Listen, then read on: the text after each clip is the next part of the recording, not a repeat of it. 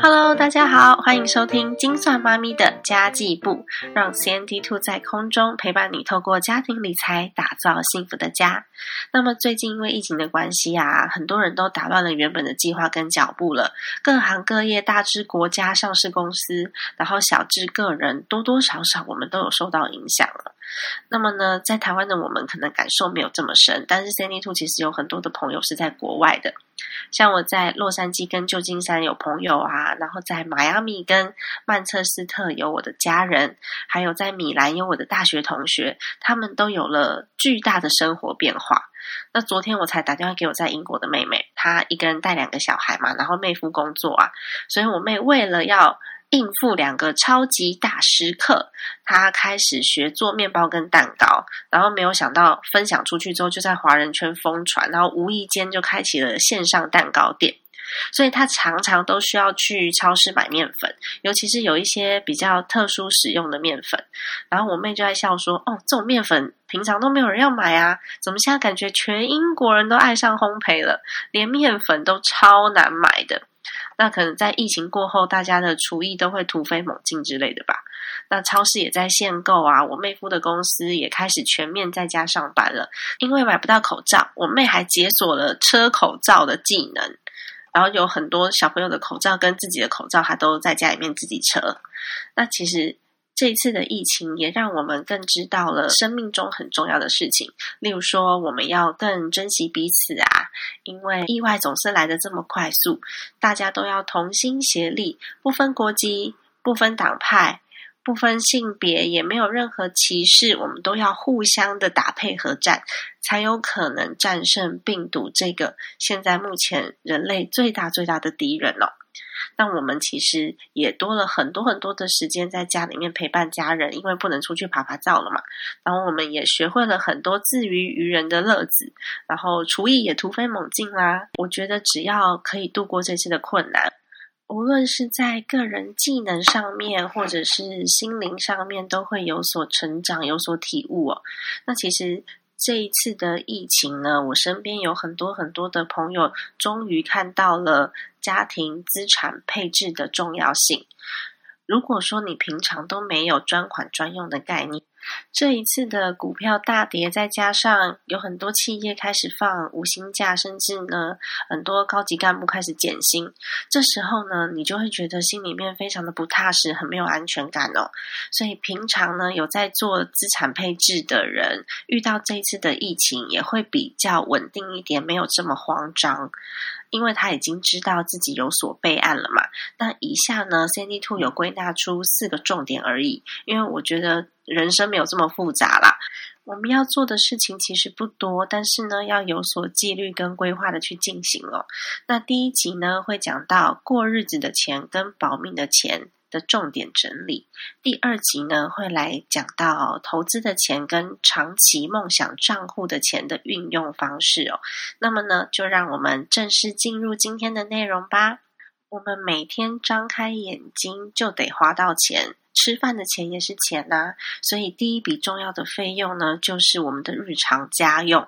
这个账户里面包含的就是我们日常的开销，每个月都要花的费用。如果我们没有规划这一笔钱，我们就无法实际的去有效控制我们的花费，那就非常非常有可能每个月都在超支的情况之下，什么钱都存不到。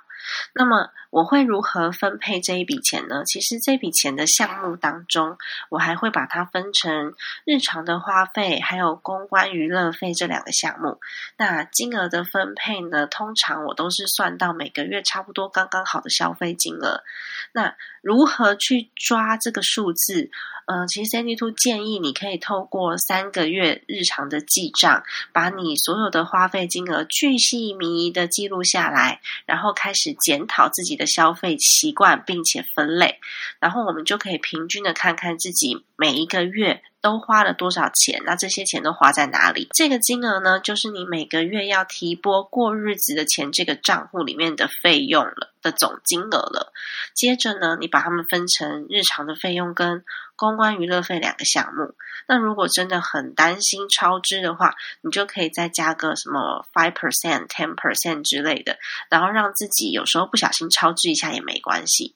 但是如果这个账户常常都花到空空的，都没钱了。你就必须要对自己的消费来进行检讨，或者是你看看到底是自己花钱的习惯不好，还是你当初计算的这个金额其实不太准确，你必须要提高预算之类的。那第二个很重要就是要保命的钱，它叫做紧急预备金。这个账户呢是有任何重大事情发生的时候你要使用的，例如说无预警的被裁员，像现在呀。疫情的状态下，有很多公司其实自己都小命难保，所以只好先减薪，或者是先放五薪假，来让公司可以延长存活的时间。这个其实不是你的错，也不是公司的错，但它就是发生啦。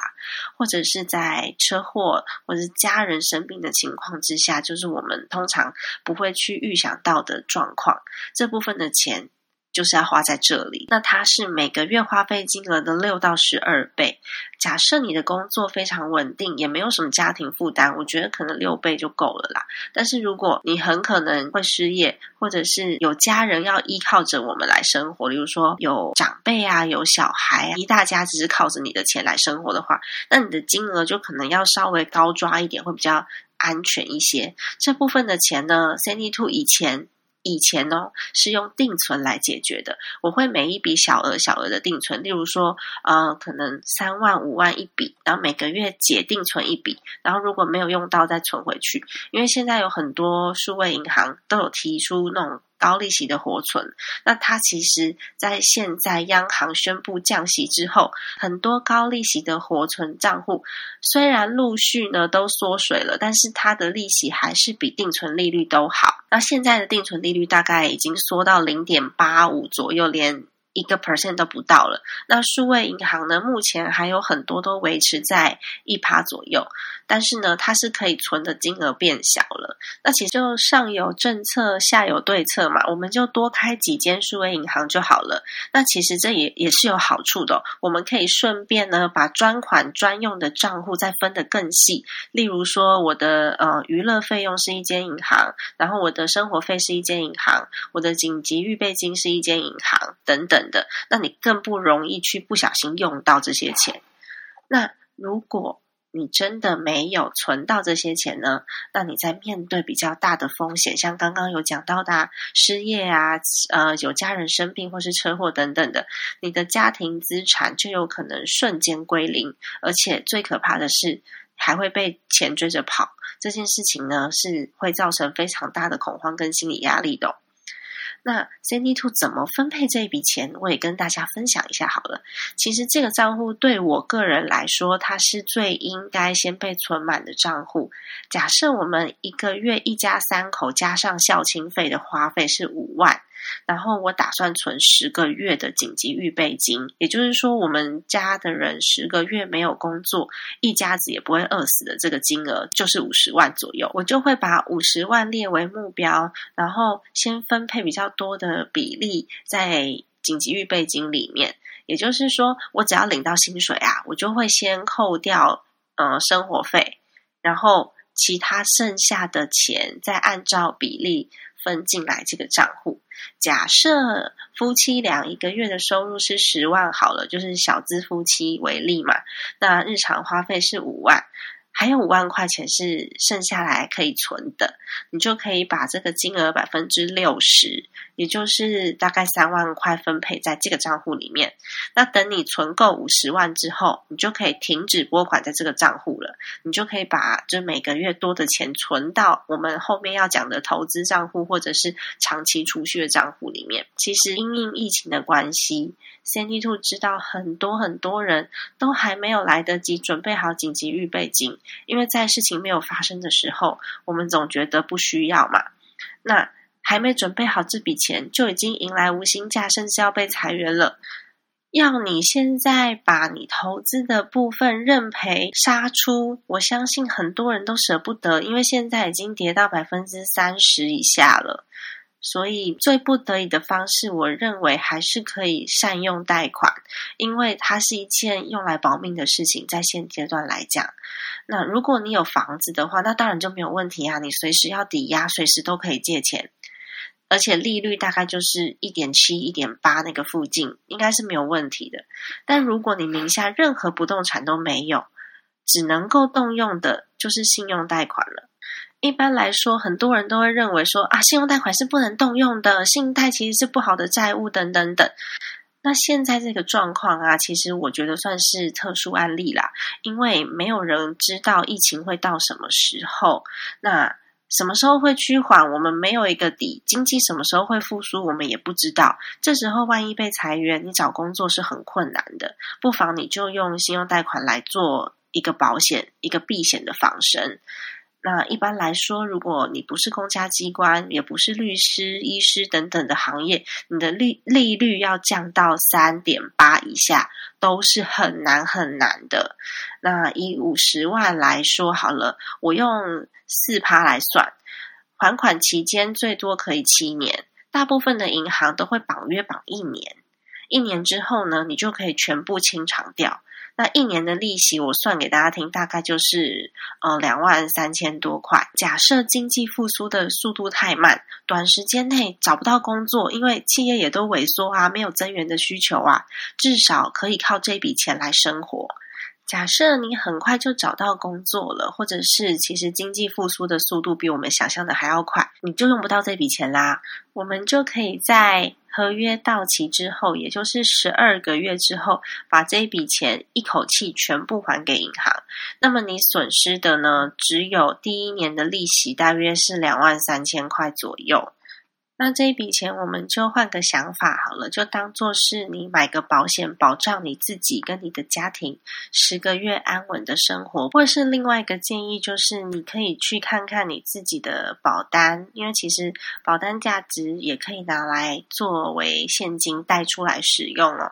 那么保单呢，大约的利息会在四趴到八趴中间。四到八趴要看你是什么样子的保单，然后你可以看看你的保单可以借多少钱，因为保单就是你自己存进去的钱，保单价值里面一直扣一直扣，扣到保单没有价值了，它就会失效了。所以这笔钱呢，对你来说比较没有信用的风险。你也可以去看看，因为它是随借随还的，就你要用到的话，你就立刻借，因为它是你自己存进去的钱嘛。那你要你你用不到的话，你就可以立刻还，也不用绑约。以上呢就是 Sandy Two 给大家的家庭资产分配的建议。那这一集讲的是要生活的钱跟要保命的钱，以及在这一次疫情的不确定状况之下，如果你还没有准备好紧急预备金，随时家里面有可能坐吃山空的时候，你可以怎么样去准备来让自己的家庭？维持一段时间的正常运作，跟让家人可以正常的生活。那其实这些东西都准备好之后呢，才会有多余的资金可以分配到投资账户跟梦想账户里面哦。我想请问一下大家，你目前的理财方式是哪一些？那你有遇到什么样子的困难吗？都欢迎你留言分享给我。你也可以私下写 email 给我，我会在我的所知所学之下呢，提供一些我自己的建议给你。那当然呢。嗯，最终的决定还是要自己来做判断呐。如果你喜欢 Sandy Two 的频道，也请你记得把这个节目转发出去给朋友，让 Sandy Two 在空中陪伴你，透过家庭理财打造幸福的家。那我们下一集见哦！别忘了，我们下一集要讲的是投资账户跟我们的长期存款的梦想账户哦。拜拜。